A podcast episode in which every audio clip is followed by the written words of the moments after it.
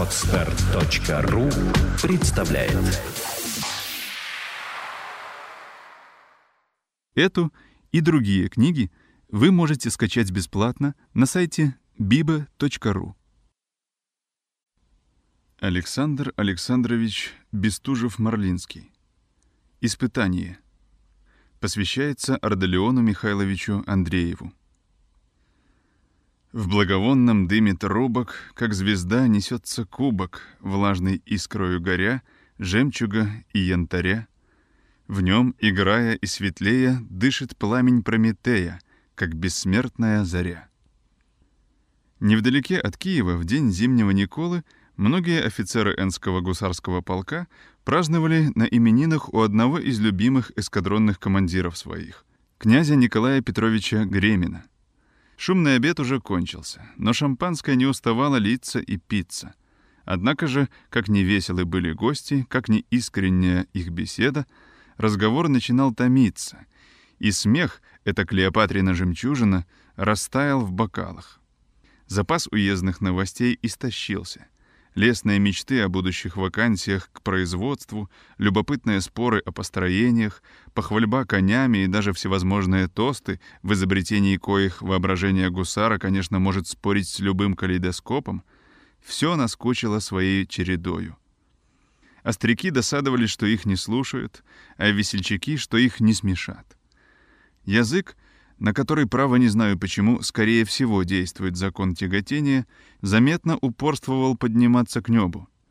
Восклицания и вздохи, и табачные пуфы становились реже и реже, по мере того, как величественные зевки, подобно электрической искре, перелетали с уст на уста. Я мог бы при сей верной оказии, подражая милым писателям русских новостей, описать все подробности офицерской квартиры до синего пороха, как будто к сдаче аренды.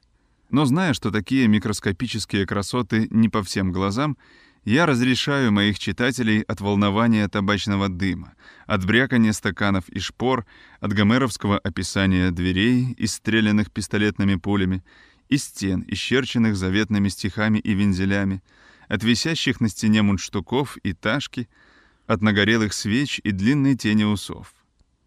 Когда же я говорю про усы, то разумею под этим обыкновенные человеческие, а не китовые усы, о которых, если вам угодно знать пообстоятельнее, вы можете прочесть славного китолова Скоризби. Впрочем, да не помыслят поклонники усов, будто я бросаю их из неуважения. Сохрани меня, Аввакум. Я сам считаю усы благороднейшим украшением всех теплокровных и хладнокровных животных, начиная от трехбунчужного паши до осетра. Но вспомните, что мы оставили гостей не простясь, а это не слишком учтиво. Без нас уже половина из них, не подстрекаемая великим двигателем сердец банком, склонила головы свои на край стола, между тем как остальные, более крепкие или более воздержанные, Спорили еще сидя, что красивее, троерядный или пятирядный ментик. Вдруг звон колокольчика и топот злой тройки заглушил их прение. Сани шаркнули под окном, и майор Стрелинский уже стоял перед ними. «Здравствуй, здравствуй!» — летело к нему со всех сторон. «Прощайте, друзья мои!» — отвечал он. «Отпуск у меня в кармане, кони у крыльца и ретевое на берегах Невских. Я заехал сюда на минуту. Поздравить милого именинника и выпить прощальную чашу. Сто лет счастья!» — воскликнул он, обращаясь к князю с бокалом шампанского и дружески сжимая его руку. «Сто лет!» «Милости просим на погребение», — отвечал, усмехаясь Гремин. «И я уверен, что ты заключишь старинную дружбу нашу похвальным словом над моею могилою». «Похвальным словом? Нет, это слишком обыкновенно. Да и зачем хвалить того, кого не за что бронить? Впрочем, как ни упорен язык мой на панигирике, твое желание одушевляет меня казарменным красноречием. Не хочу, однако ж, проникать в будущее, нет. Я произнесу только надгробное слово этим живым и чуть живым покойникам, за столом и под столом уснувшим. Начинаю с тебя, милый корнет посвистов ибо в царстве мертвых и последние могут быть первыми. Да покоится твое романтическое воображение, которое, будучи орошено ромом, пылало как плум-пудинг. Тебе не доставало только рифм, чтобы сделаться поэтом, которого бы никто не понял, и грамматики, чтобы быть прозаиком, которого бы никто не читал. Сам Зевес не спаслал на тебя сон в отраду ушей всех ближних. Мир и тебе, храбрый ротмистер Альстредин. Ты никогда не опаздывал на звон сабель и стаканов. Ты, который так затягиваешься, что не можешь сесть, и, натянувшись, не в силах встать. Да покоится же твое туловище, покуда звук трубы не призовет тебя к страшному расчету. Справа по три и по три направо кругом Мир и твоим усам наш доморощенный Жемени, у которого армии летали как журавли и крепости лопали как бутылки с кислыми щами. Системы не спасли твою операционную линию. Ты пал, ты страшно пал, как Люцифер или Наполеон, с верного конца в преисподнюю подстолье. Долгий покой и тебе, кларнетист бемольной памяти Бринчинский, который даже собаку свою выучил лаять по нотам. Бывало, ты одним духом отдавал любой такт из фрейшица, а теперь одна аппликатура ВЦП со звездочкой не свергла тебя, как прорванную волынку. И тебе, лорд Байрон Мазурки Стрепетов, круживший головы дам неутомимостью ног своих в вальсе, так что ни одна не покидала тебя без сердечного биения, от усталости. Ты вечно был в разладе с музыкою, зато вечно доволен сам собою — Мир сердцу твоему, чистолюбец Пятачков. Хотя ты и во сне хочешь перехрапеть своих товарищей. И тебе, друг Сусликов. Что глядишь на меня, будто собираешься рассуждать? И, наконец, все вы, о которых так же трудно что-нибудь сказать, как вам что-нибудь выдумать. Покойтесь на лаврах своих до радостного утра. Да будет крепок ваш сон и легко пробуждение. «Аминь», — сказал Гремин, смеючись. Тебе, однако ж, пришлось бы в награду за речь эту променять не одну пару пуль или иззубрить не одну саблю, если бы господа могли все слышать. Тогда я не счел бы их мертвецами и не сказывал бы надгробной проповеди. Впрочем, с теми, кто не принимает шутку за шутку, я готов расплатиться и свинцовую монетою. Полно, полно, любезный мой Дон Кишот. Мы между друзьями. Не спеши прощаться. Мне нужно дать тебе поручение в Петербург, немного поважнее покупки витишкетов и помады. Через четверть часа колокольчик будет уже звенеть в ушах твоих вместо голоса друга. Они вышли в другую комнату.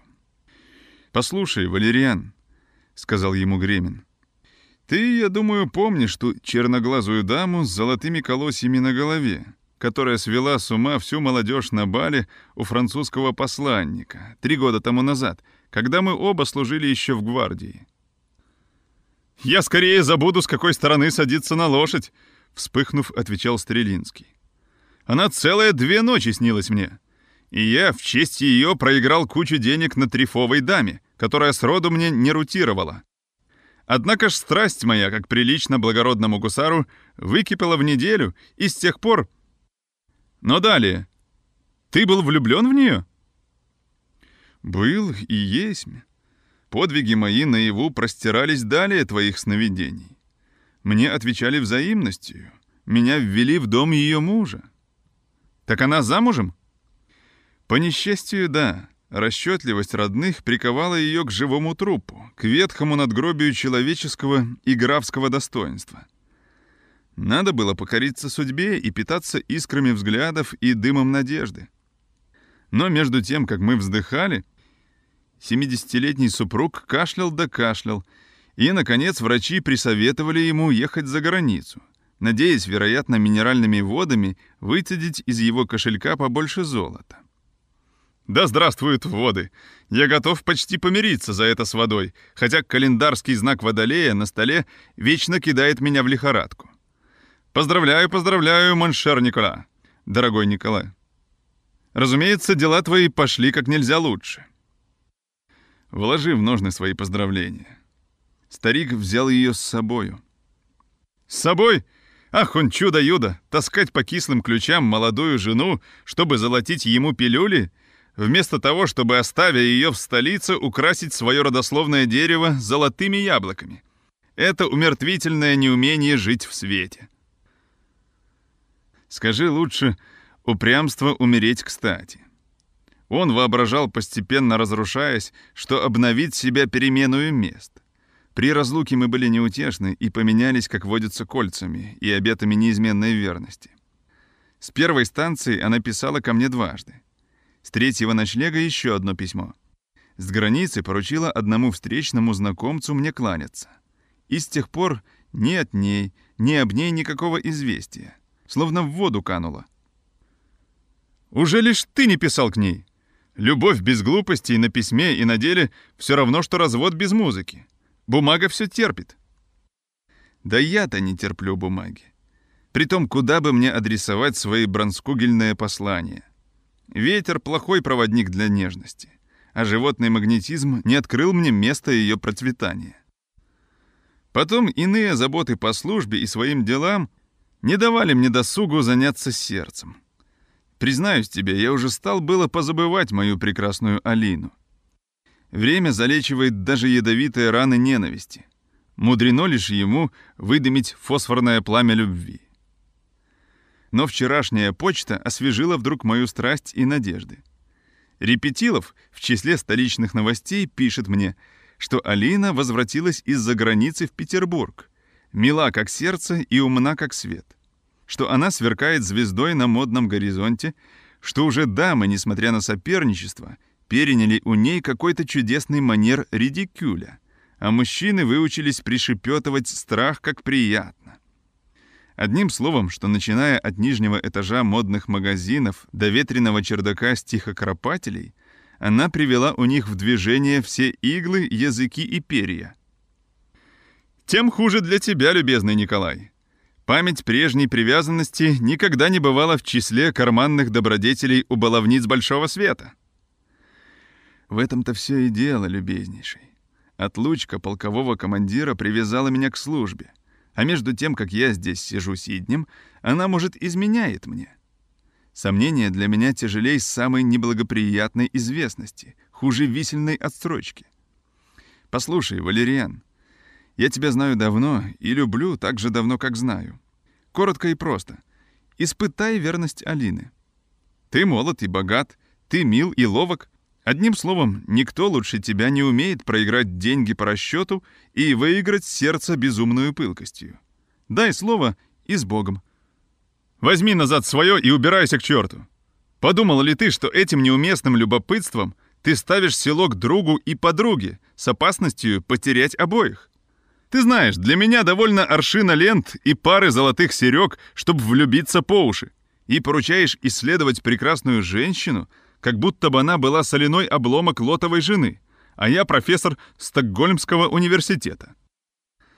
Поэтому-то самому, милый Валериан, я больше полагаюсь на твою возгораемость и сгораемость, чем на хладнокровие другого.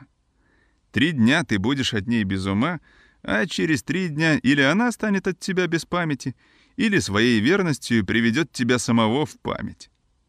В первом случае я раскланяюсь своими надеждами, не без сожаления, но без гнева. Ведь не один я бывал в сладком заблуждении, не один останусь и в любезных дураках. Но в другом, тем сладостнее, тем вернее будет обладание любимым сердцем. Мила неопытная любовь, Валериан, но любовь испытанная бесценна. Видно, нет на свете такой глупости, которую умные люди не осветили своим примером. Любовь есть дар, а не долг, и тот, кто испытывает ее, ее не стоит. Ради бога, Николай, не делай дружбы моей оселком. Я именем дружбы нашей прошу тебя исполнить эту просьбу. Если Алина предпочтет тебя, очень рад за тебя, а за себя вдвое. Но если жена непоколебимо ко мне привязана, я уверен, что ты, и полюбив ее, не разлюбишь друга. Можешь ли ты в этом сомневаться? Но подумай. Все обдумано и передумано. Я неотменно хочу этого, а ты, несомненно, это можешь. В подобных делах друг твой — настоящий новгородец, прям и упрям. Да или нет, Стрелинский? Да, Слово это очень коротко, но мне так же трудно было выпустить его из сердца, как последний рубль из кармана в полудороге. Впрочем, я утешаю себя тем, что ты и я, как очень легко статься может, опоздали и найдем одуванчик вместо цветка. Тут еще есть бездельное обстоятельство. Уверен ли ты, что супруг ее убрался в Елисейские? Ничего не знаю. Репетилов ни полслова об этом. Однако ж хотя бы жизнь его была застрахована самим арендом. Природа должна взять свое, и последний песок его часов не замедлит высыпаться.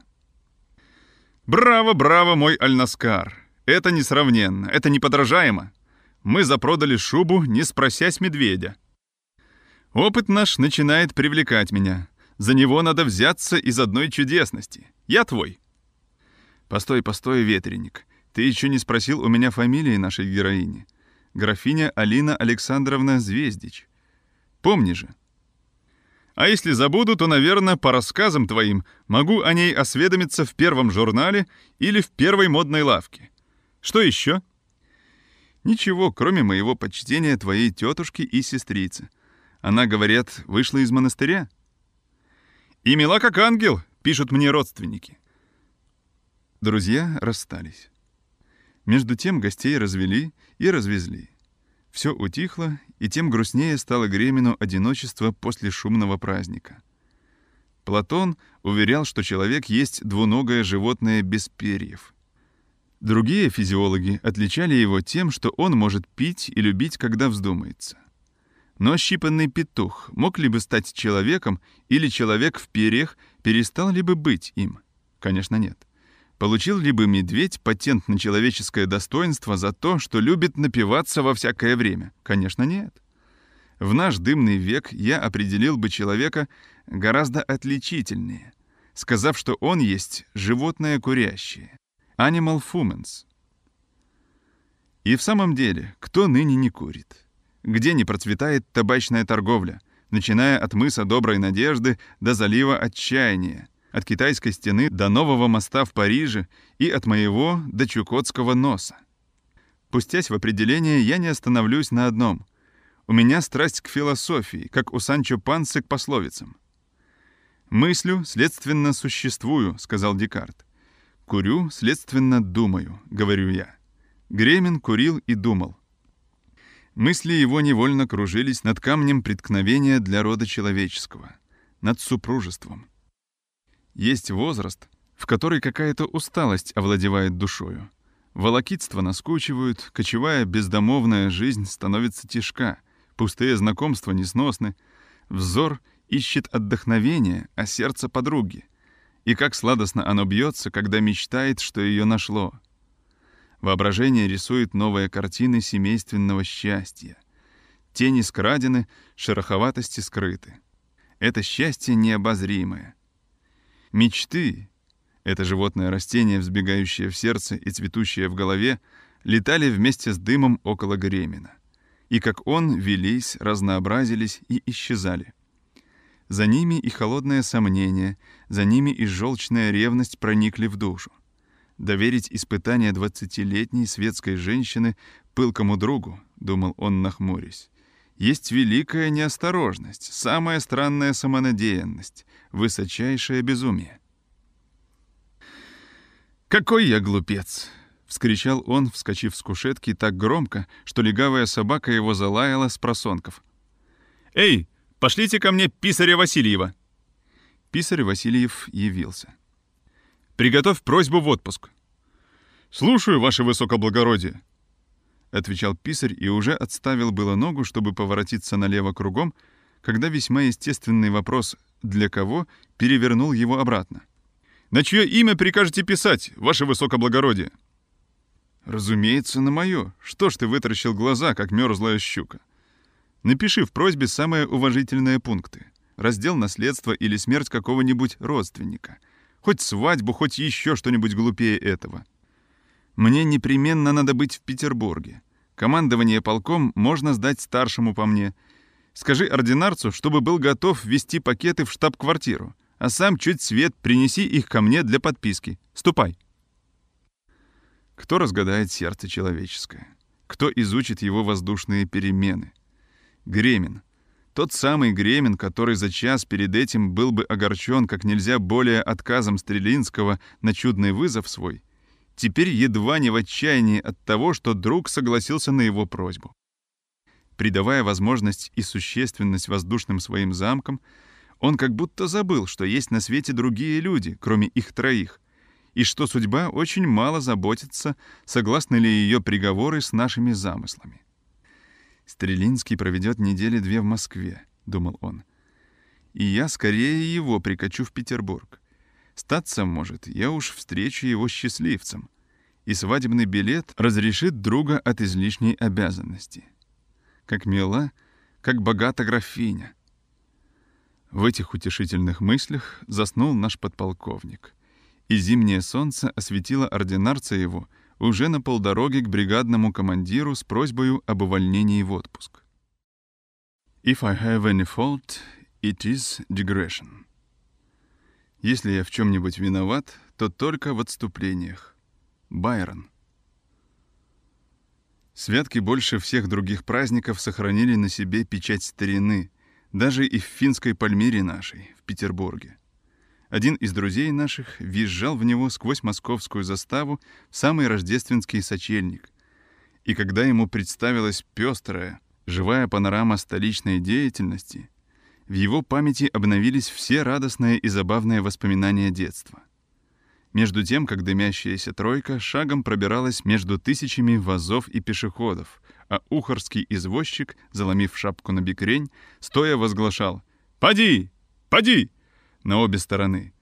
Он с улыбкой перебирал все степени различных возрастов, сословий и образованности, по мере того, как они развивались перед его глазами.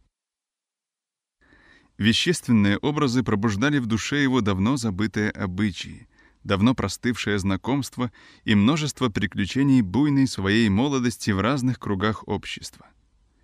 В самом деле, какое разнообразие забот в различных этажах домов, в отдельных частях города, во всех классах народа. Сенная площадь, думал Стрелинский, проезжая через нее, в этот день наиболее достойна внимания наблюдательной кисти Гогарта, заключая в себе все съестные припасы, долженствующие исчезнуть завтра, и на камчатых скатертях вельможи, и на обнаженном столе простолюдина и покупщиков их. Воздух, земля и вода сносят сюда несчетные жертвы праздничной плотоядности человека. Огромные замороженные стерляди, белуги и осетры, растянувшись на розвольнях, кажется, зевают от скуки в чуждой им стихии и в непривычном обществе. Ощипанные гуси, забыв капитольскую гордость, словно выглядывают из вазов, ожидая покупщика, чтобы у него погреться на вертеле. Рябчики и тетерева с зеленеющими елками в носиках тысячами слетелись из алонецких и новгородских лесов, чтобы отведать столичного гостеприимства. И уже указательный перст гастронома назначает им почетное место на столе своем. Целые племена свиней всех поколений, на всех четырех ногах и с загнутыми хвостиками, впервые послушной дисциплине — стройными рядами ждут ключниц и дворецких, чтобы у них на запятках совершить смиренный визит на поварню. И, кажется, с гордостью, любуясь своей белизною, говорят нам. «Я разительный пример усовершаемости природы. Быв до смерти упреком неопрятности, становлюсь теперь эмблемою вкуса и чистоты, заслуживаю лавры на свои окороки, сохраняю платье вашим модникам и зубы вашим красавицам, Угол, где продают живность, сильнее манит взоры объедал. Но это насчет ушей всех прохожих. Здесь просто сердечный баран, эта четвероногая идиллия, выражает жалобным блеянием тоску по родине. Там визжит угнетенная невинность или поросенок в мешке. Далее эгоисты телята, помня только пословицу, что своя кожа к телу ближе, не внемлют голосу общей пользы и мычат, оплакивая скорую разлуку с пестрою своею одеждою, которая достанется или на солдатские ранцы, или, что еще горче, на переплеты глупых книг. Вблизи беспечные курицы разных наций, и хохлатые цесарки, и пегие турчаночки, и раскормленные землячки наши — Точь в точь словоохотные кумушки кудахтают, не предвидя беды над головою. Критикуют свет, который видят они сквозь щелочки своей корзины. И, кажется, подтрунивают над соседом, индейским петухом, который, поджимая лапки от холоду, громко ропщет на хозяина, что он вывез его в публику без теплых сапогов. Словом, какое обширное поле для благонамеренного писателя басен. Сколько предметов для самой басни, где поросенок нередко учит нравственности, курица домоводству, лисица политики или какой-нибудь крот читает диссертацию о добре и зле не хуже доктора философии. Да и одному ли писателю апологов легко подбирать здесь перья? Проницательный взор какого-нибудь пустынника галерной гавани или Коломны или Предельной улицы мог бы собрать здесь сотни портретов для замысловатых статеек под заглавием «Нравы» как нельзя лучше. Он бы сейчас угадал в толпе покупщиков и приказного с собольем воротником, покупающего на взяточный рубль гусиная потроха, и безместного бедняка в шинели, подбитой воздухом и надеждой, когда он со вздохом, лаская правой рукою утку, сжимает в кармане левую, последнюю пятирублевую ассигнацию, словно боясь, чтобы она не выпорхнула, как воробей. И дворецкого знатного барина, торгующего небрежно целый воз дичины, и содержателя стола какого-то казенного заведения, который ведет безграмотных продавцов в лавочку расписываться в его книгу в двойной цене за припасы, и артиста французской кухни, раздувающего перья каплуна с важным видом знатока, и русского набожного повара, который с умиленным сердцем, но с красным носом поглядывает на небо, ожидая звезды для обеда. И расчетливую немку в китайчатом капоте, которая ластится к четверти телятины. И повариху-чухонку, покупающую картофель у земляков своих. И, наконец, подле толстого купца, уговаривающего простака-крестьянина знать совесть, сухощавую жительницу иного мира, петербургской стороны — которая заложила свои янтари, чтобы купить цикорию, сахарцу и кофейку и воложских орехов, выглядывающих из узелка в небольших свертках. Площадь кипит. Слитный говор слышится издалека, сквозь который только порой можно отличить слова. «Барин! Барин, ко мне! У меня лучше, у меня дешевле! Для почину для вас!»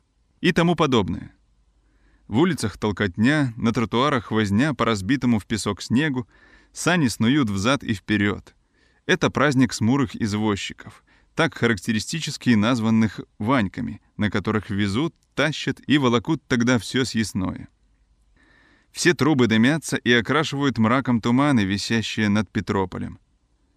Отовсюду на вас пылят и брызжут. Парикмахерские ученики бегают, как угорелые, со щипцами и ножницами. На голоса разносчиков являются и исчезают в форточках головы немочек в попельотках. Ремесленники спешат дошивать заказное, между тем, как их мастера сводят счеты, из коих едва ли двадцатый будет уплачен.